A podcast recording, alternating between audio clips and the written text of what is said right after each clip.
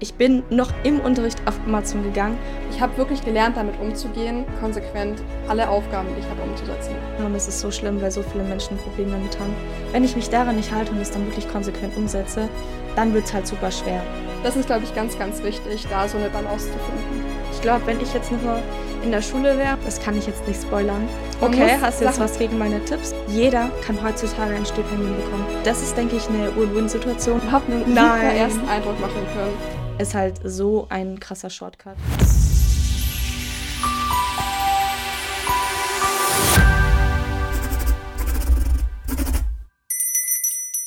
Herzlich willkommen zum Schule.tipps Podcast. Mit wem sprechen wir denn heute? Stell dich gerne mal vor. Hi, ich bin Alexa, ich bin 18 Jahre alt, komme aus Baden-Württemberg und mache dieses Schuljahr mein Abitur. Ich bin heute hier, weil ich mich von einem sowieso eigentlich schon ganz guten Schnitt auf jetzt eine 1,0 verbessern konnte. Wir wollen euch heute einfach ein paar Tipps geben, wie man diese letzten paar Prozent herausholen kann. Auf welchem Schnitt warst du denn vorhin? Ich würde mal sagen, im Durchschnitt so 1,5 ungefähr. Also ich war in der Grundschule echt gut und ich hatte nie wirklich Probleme in der Schule, aber war eben nie so wirklich super gut. Okay, bei mir ist tatsächlich genauso. Ich war nie so ganz schlecht, aber auch nie so ganz gut. Und dann habe ich aber nie gelernt und in der 9. Klasse war dann halt so der übelste Drop. Ich hatte dann 3,2. Dann habe ich mich verbessert und so weiter. Deswegen finde ich es ultra nice, heute über dieses Thema zu reden. Was würdest du denn einer Person empfehlen, die auf 1,5 steht oder so und sich jetzt halt verbessern will? Wie holt man noch die, so diese letzten Prozent raus? Also was mir tatsächlich die letzten anderthalb Jahre extrem geholfen hat, ist, dass ich mich auf meine eigene Arbeit sozusagen fokussiert habe. Heißt, ich habe mich nicht nur auf das, was wir im Unterricht gemacht haben, verlassen, sondern mhm. auch außerhalb und selbstständig daran gearbeitet, mich mit Themen tiefer auseinanderzusetzen, um die wirklich einfach thematisch zu durchblicken. Hast du dir dann auch noch andere Informationen aus dem Internet geholt oder? Ja, Gerade wenn man eben Lücken hat oder irgendwelche Fragen nicht im Unterricht geklärt wurden, habe ich einfach wirklich mich außerhalb von der Schule hingesetzt und mich mit dem Thema befasst. Zum Beispiel durch YouTube-Videos oder auch einfach im Internet recherchiert, dass ich eben die Inhalte wirklich auch anwenden kann. Dann in allen Fächern oder nur irgendwie Mathe, Geschichte oder was auch immer? Also im Endeffekt eigentlich auch nur, wenn ich wirklich Probleme hatte. Mathe vor allem, weil das in der ja. Oberstufe schon hart ist. Also äh, will ja. ich gar keine Illusion geben. Ja, es ist nicht schlimm, aber es ist trotzdem hart. Und da muss man mhm. wirklich auch außerhalb von der Schule viel Zeit reinstecken, denke ich, um auch die Ergebnisse zu erbringen, die man möchte. Hast du Empfehlungen? Also irgendwie Lernhefte oder so? Ich habe von äh, Die Athleten so ein Skript. Ja. Mhm, kann ich Schaut aus an Betty. Empfehlen. Zu der äh, Sache noch eine kleine Side-Information.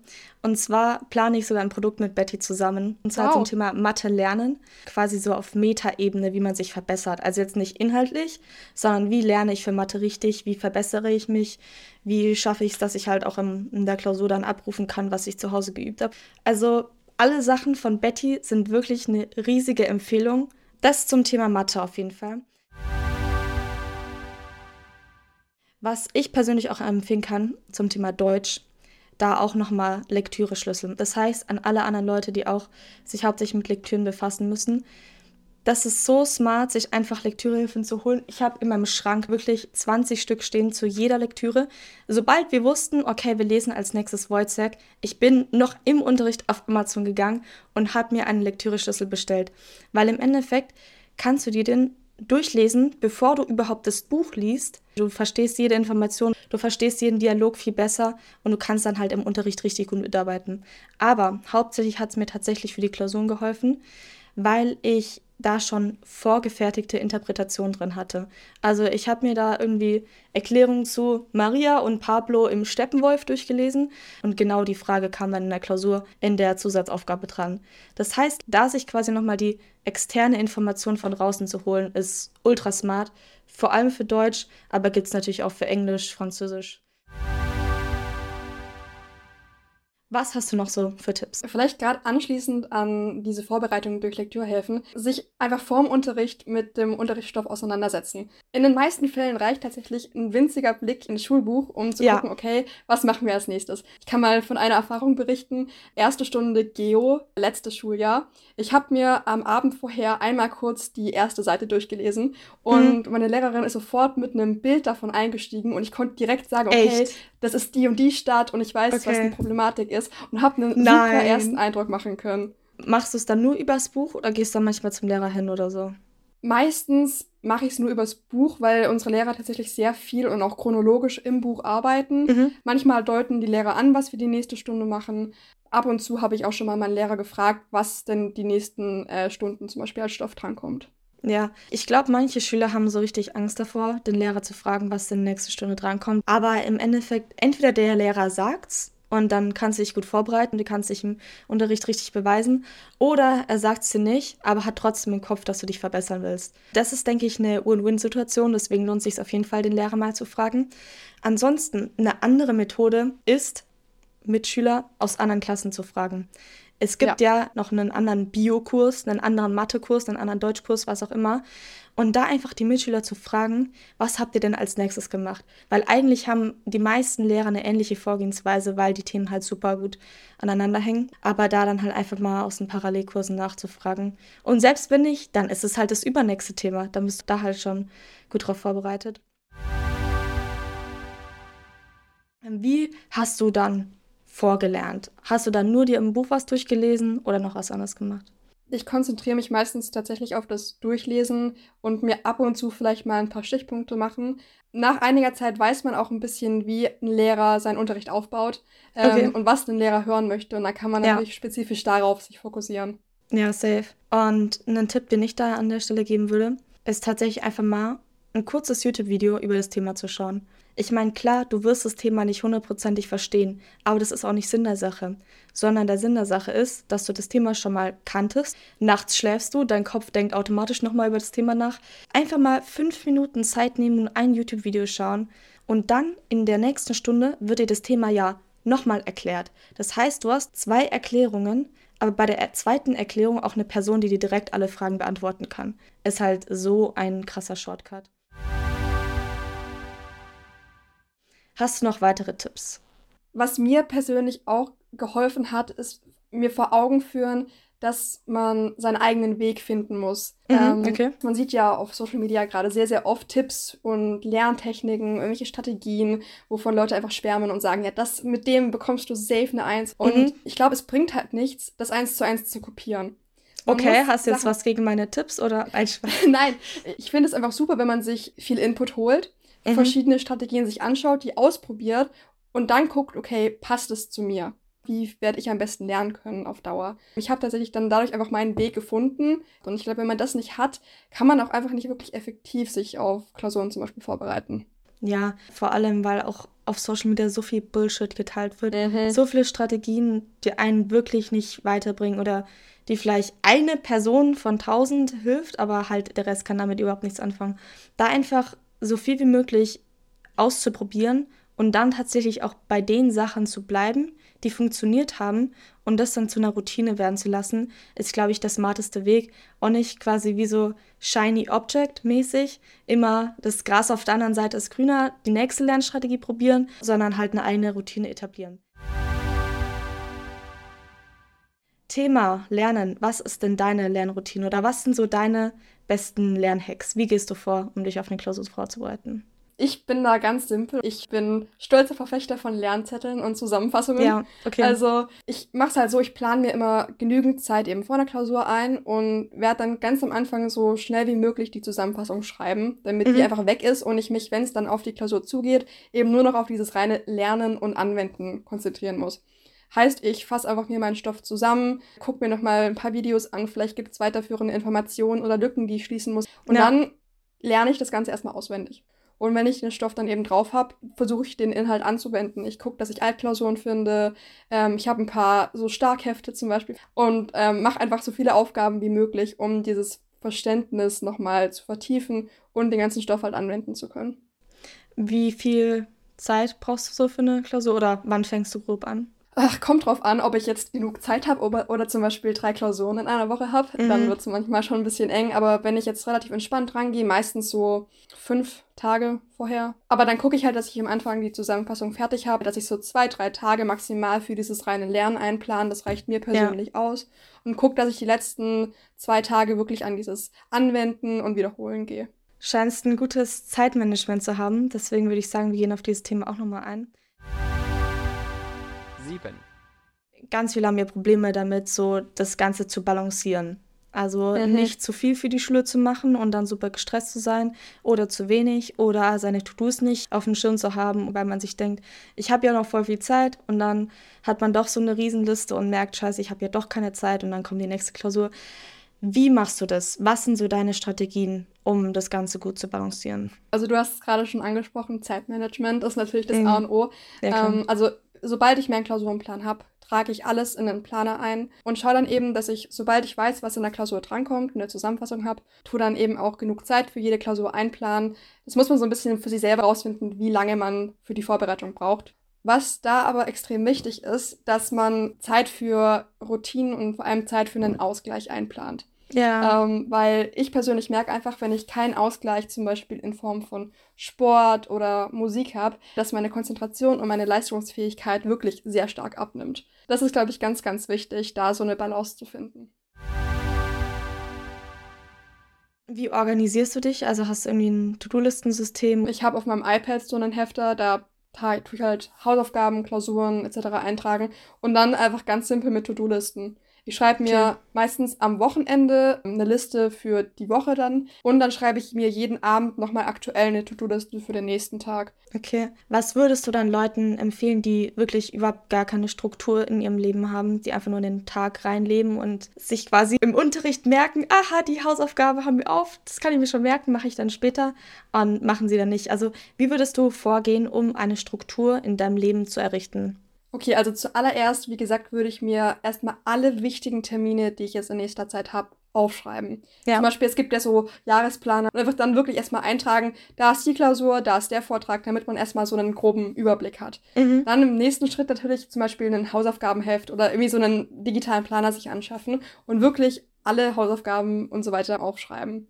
Und im nächsten Schritt geht es dann natürlich an die Umsetzung von ja. diesen ganzen To-Dos. Ich glaube, ja. das ist extrem wichtig. Und wenn man gerade überhaupt gar keine Struktur hat, mag das ziemlich schwer am Anfang sein. Deswegen würde ich einfach schauen, dass man langfristig gesehen Routinen etablieren kann, damit das Ganze irgendwann selbstverständlich wird. Ich glaube tatsächlich, der aller, aller, aller wichtigste Punkt ist, ein System zu haben, an das man sich hält. Sagen wir mal, ich möchte gerne analog organisiert sein und habe dann irgendwie mein Hausaufgabenheft.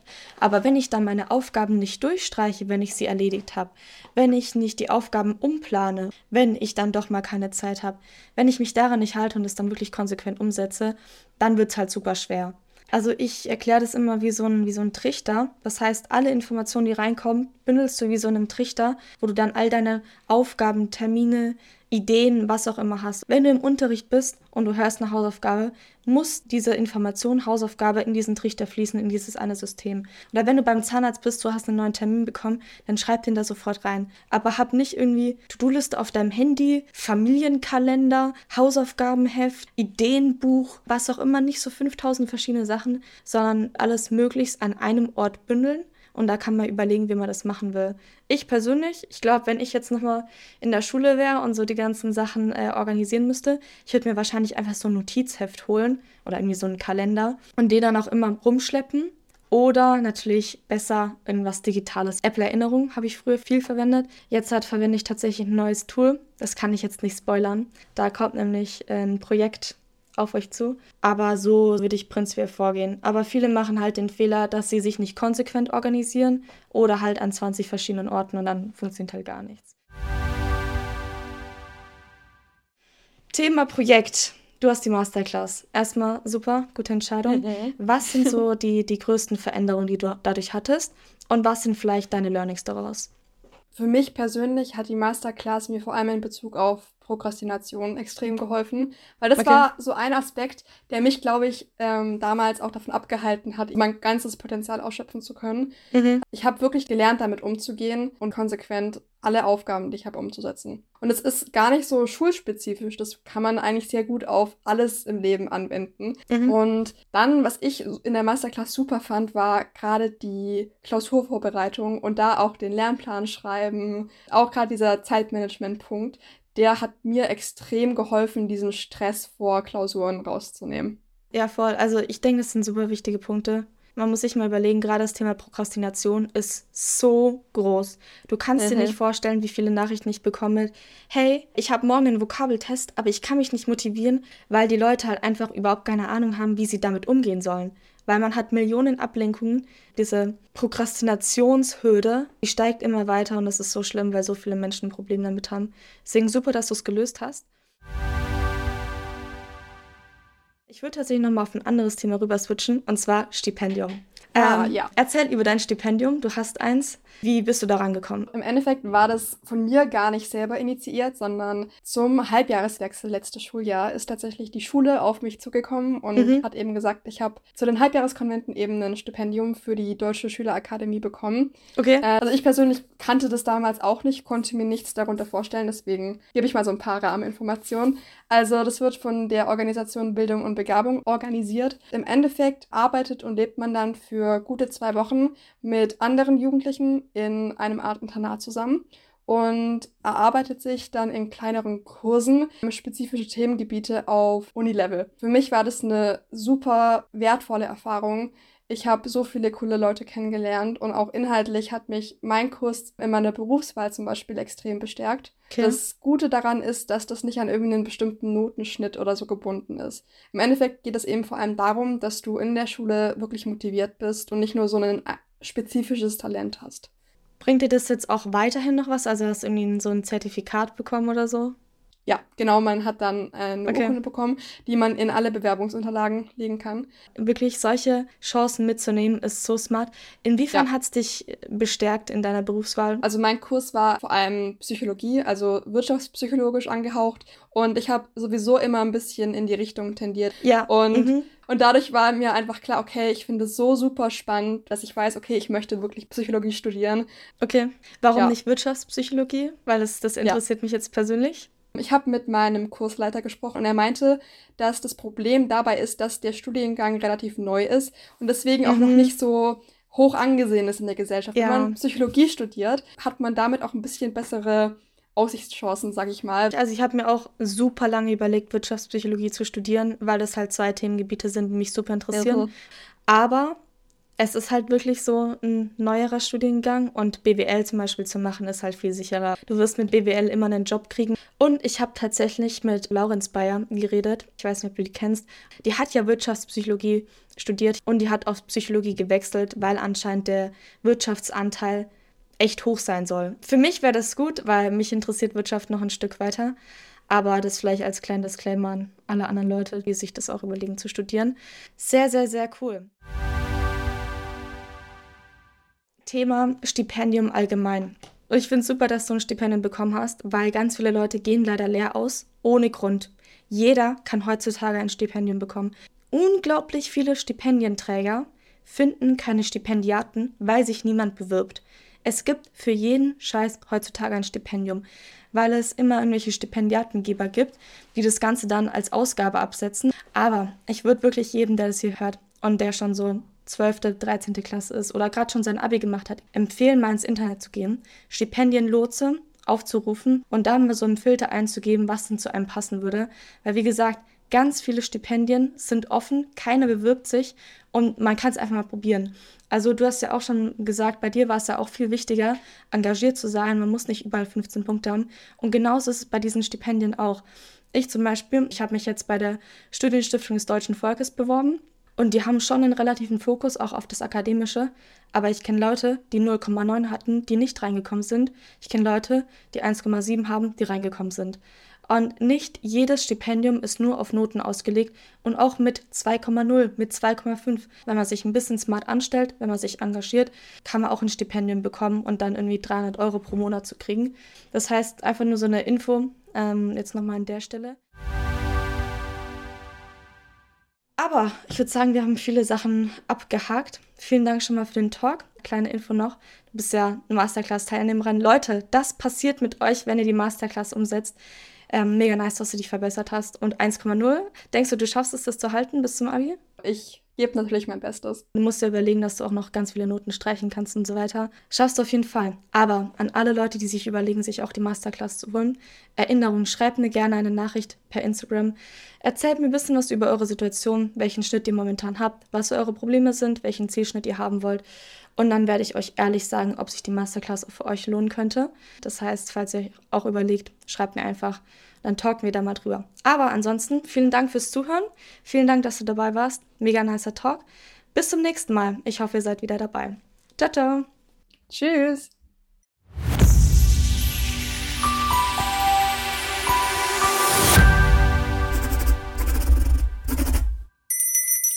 Das ist wirklich mit eins der besten Dinge, die man dafür haben kann. Voll, ich war tatsächlich auch auf so einem Seminar für besonders begabte und interessierte Leute. Da habe ich meinen Freund kennengelernt vor einem Jahr, oh. eineinhalb Jahren ungefähr. War auf jeden Fall auch eine wilde Experience. Und ich habe bis heute nicht das Zertifikat dafür bekommen.